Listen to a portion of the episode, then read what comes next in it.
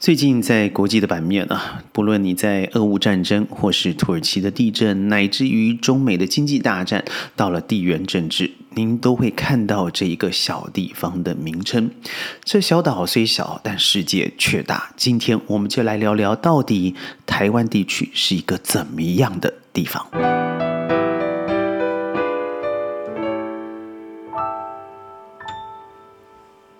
欢迎各位加入今天的宣讲会。我是轩。如果我们把时间往回移到二零二零年的时候，你会发现全世界说这个防疫状况最佳的模范生，那个地方叫做台湾。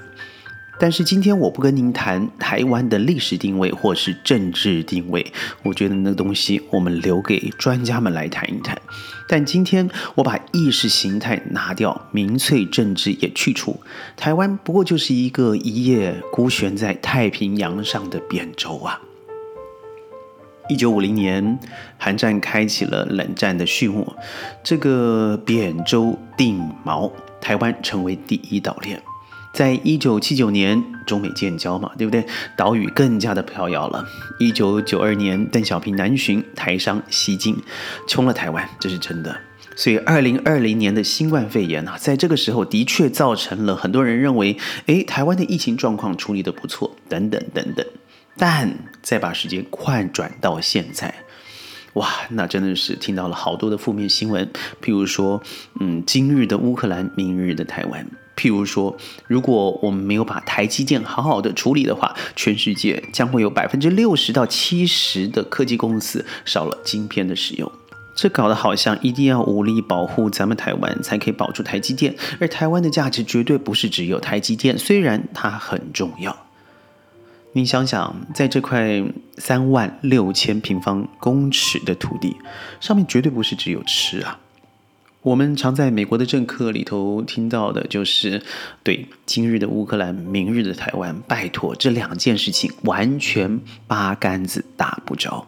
但是对于很多人呢，尤其是不太研究历史、政治、文化的，觉得诶好像就是如此。你看乌克兰有多惨，乌克兰如何，我暂且不提，因为在我之前的宣讲会，我们说了很多。坦白说，我觉得泽伦斯基会列入在历史上面的一个罪人名单之列。这我不提，我要说回这个在台湾地区的感受。台湾如果说它的两千三百万人，您觉得不够多的话，您看看它的土地面积，就像我说的，只有三万六千平方公尺。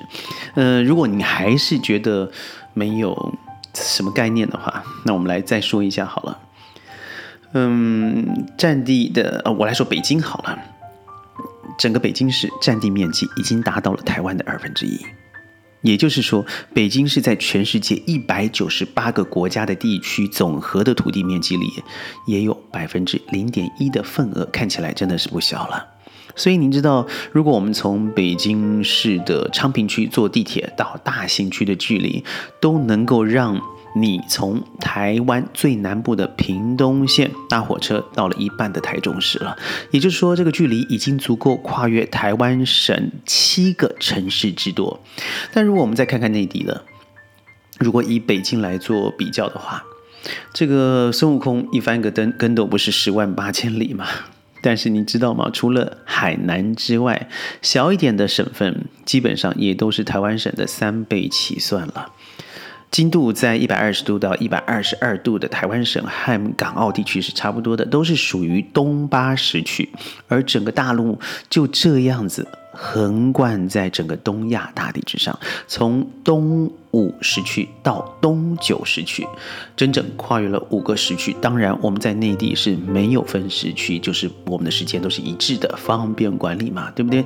在台湾省呢，在两千三百万人口放在世界上，也算是处在一个呃一四分位的位置。怎么说呢？基本上这个量级就是和澳洲啦、北韩啦、呃斯里兰卡啦。马达加斯加岛了，差不多的，但是在也和内地比起来，十四亿五千万人这样庞大的数字来说，我觉得整个台湾地区就是一个小到微不足道。以人口比例来说的话，你几乎看不到。就像我说，重庆市就已经三千万人了，那台湾也不过两千三百万人，不是吗？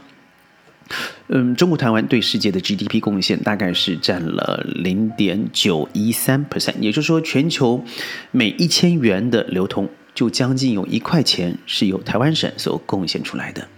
在中国台湾呢，也是世界上的第十七大贸易区，这样的成绩很容易让很多的台湾人感觉到非常的自傲。但是放在内地眼前，也是大陆面前的话，那就是一个完全不值一称的体量展现了。因为大陆，中国大陆是世界。第二大的经济体对世界的 GDP 贡献已经将近要达到百分之二十，目前是百分之十七点八，它也是台湾省的一百七十倍之多，世界第三大的领土。所以很多时候，如果你用大小来比较内地和台湾地区的话，那是完全不在一个量级的。但是，我认为台湾的美好绝对不是在于大与小。英语里头有一句话叫做。Small but big，它虽然小，但它所呈现出来的是一个很大的东西。这怎么说呢？我觉得台湾就是一个很好的例子。如果您喜欢登山的话，我觉得您一定不能错过台湾的中央山脉，从北横跨到南部。也就是说，你从了北部横贯公路公公路了，到中部横贯公路、南部横贯公路，你都一定不会错过的美好山岳。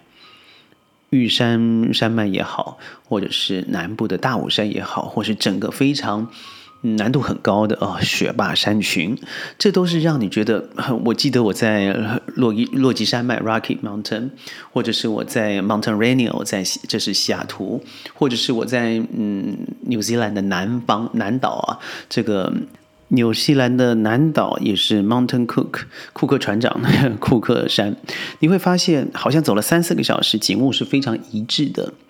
但是台湾不是如此哦，你单个玉山好了，前后的一个小时，你可以经历到不一样的瞬息万变的云海也好，山色也好，树林群也好，甚至小路丛生，那的确是让你觉得，哎呀，爬个玉山好像走了世界一样的美好。南部的大武山，或者是在西子湾，或者是北方的淡水、基隆港，它不但是海鲜好吃，我觉得你会发现人用的语言方式也不尽相同。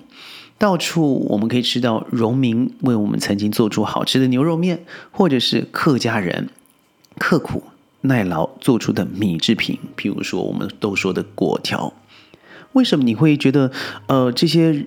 人文荟萃的东西总是集中在台湾呢，说得好，那就是因为啊，之前有太多太多的老兵移居到了台湾省过来。我记得他们在不一样的地方居住，有了荣民之家，有荣民村落，所以把自己的文化习俗、语言、宗教都带进了这个地方。从前的国语日报，后来到现在的这个台湾大学，在台湾已经。不一，已经从不一样的内地来的人种人群了，不是人种啊，汇聚成不一样的文化特色。那的确是在所有的华人圈里头您找不到的。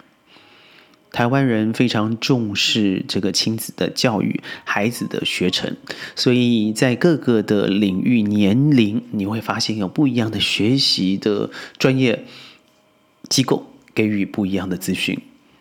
在社会风格上面，他比较倾向开放。当然，近年来我说嘛，老美的这个长臂外交，直接的在民进党登台了以后，就直接深入了台湾。当然，我们不提政治，也不提说现在的论文门事件，或者是现在又说兵役延长的这些，哎呀，狗皮倒灶的事情。我们就回归到最简单的人，在台湾里头，你会发现人呐，非常的友善。而且好客，就是那种口袋里头十块钱会拿九块钱出来帮助人。不论是从最近的这个土耳其的地震，或者是之前的汶川地震，甚至在日本的福岛地震，都充满了台湾的慈济，或是台湾人民自发的帮助身影。所以很多时候，我觉得台湾它本来就是个好地方，但是很多的政治原因、地缘政治，尤其是那些说的口沫横飞，但是口惠而实不至的政客，把这个形象给搞砸了。就像我说嘛，如果你真的来比较台湾和内地的话，可能你会觉得三四线城市都比台湾感觉进步得多，因为台湾绝对不是在值，不好意思，绝对不是在量上面取得大小的，因为怎么样，中国的主要城市都大过成台湾三倍。最重要的是，你要时时的品尝台湾味。台湾味，它是一种凝聚文化、凝聚教育、凝聚食物的味道。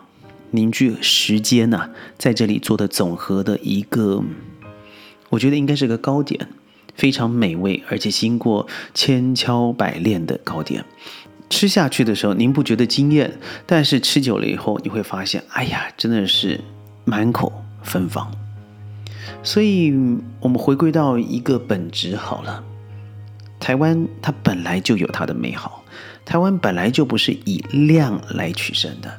但在繁体字上面也好，在世界上讨论民主政治也好，在教育的领域上面也好，更不要说四大艺术、音乐、舞蹈、戏剧、美术，在每一个艺术表现上面，台湾人的确都做得有声有色。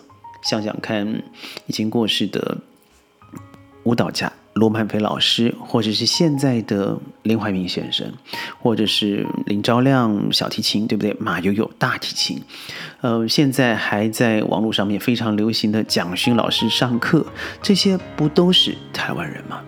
所以，与其我们在贴上标签的时候，把民粹政治放在眼前的时候，我们应该真的回归到本身。全世界不会有一种同文同种的人互相殴打。在，嗯，我觉得在内地啊，老一辈的，嗯，政治家们对于台湾省还有一些情感的时候，我觉得彼此应该好好坐下来，好好的谈，不是哪个手掌大吹下去谁就赢了。但你要知道啊，这句话我也是对所有年轻的台湾人说的，下一代对台湾人的感情不会像上一代一样的浓厚了。我们应该好好把握这个时候，坐下来好好谈。彼此合作，走向世界，不要再帮这种老美啊一屁股出气的，那对我们是不会有任何帮助的。回到初心，发现台湾的美好。宣讲会，我们下次云端见，拜拜。